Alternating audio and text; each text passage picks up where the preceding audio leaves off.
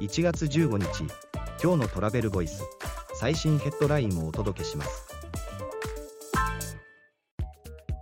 JTB 山北社長が語った2024年の注力ポイント商品戦略から訪日客向け新周遊ルートの開発まで。JTB が新年恒例のパートナーイベントを開催。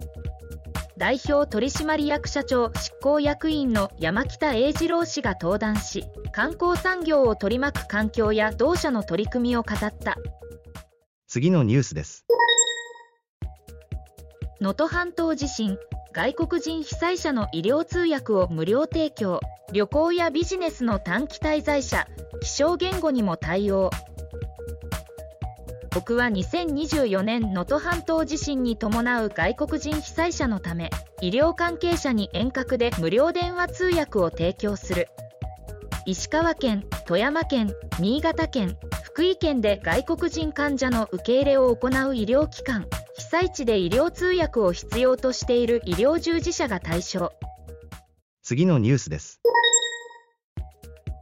新潟拠点の LCC 時エアエアトリかんざし社と連携協定就航地の観光需要創出で協力。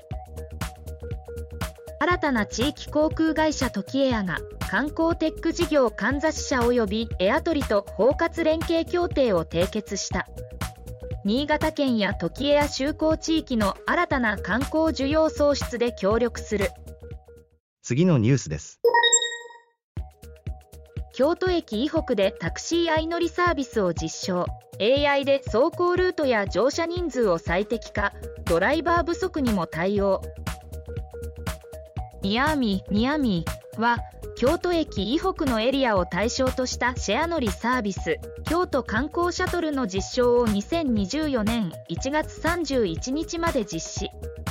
独自 AI によって走行ルートや乗車人数を最適化。次のニュースです。2024年に注目すべき4つのホームトピック。ライドシェアから観光バスのドライバー不足。2024年問題まで。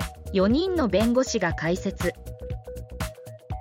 2024年日本の航空観光産業がホームの視点で気にしておくべきことは何か。西村朝日法律事務所外国法共同事業の4名の弁護士が注目すべき4つトピックスをまとめた。記事の詳細はトラベルボイス .jp で。ではまた明日。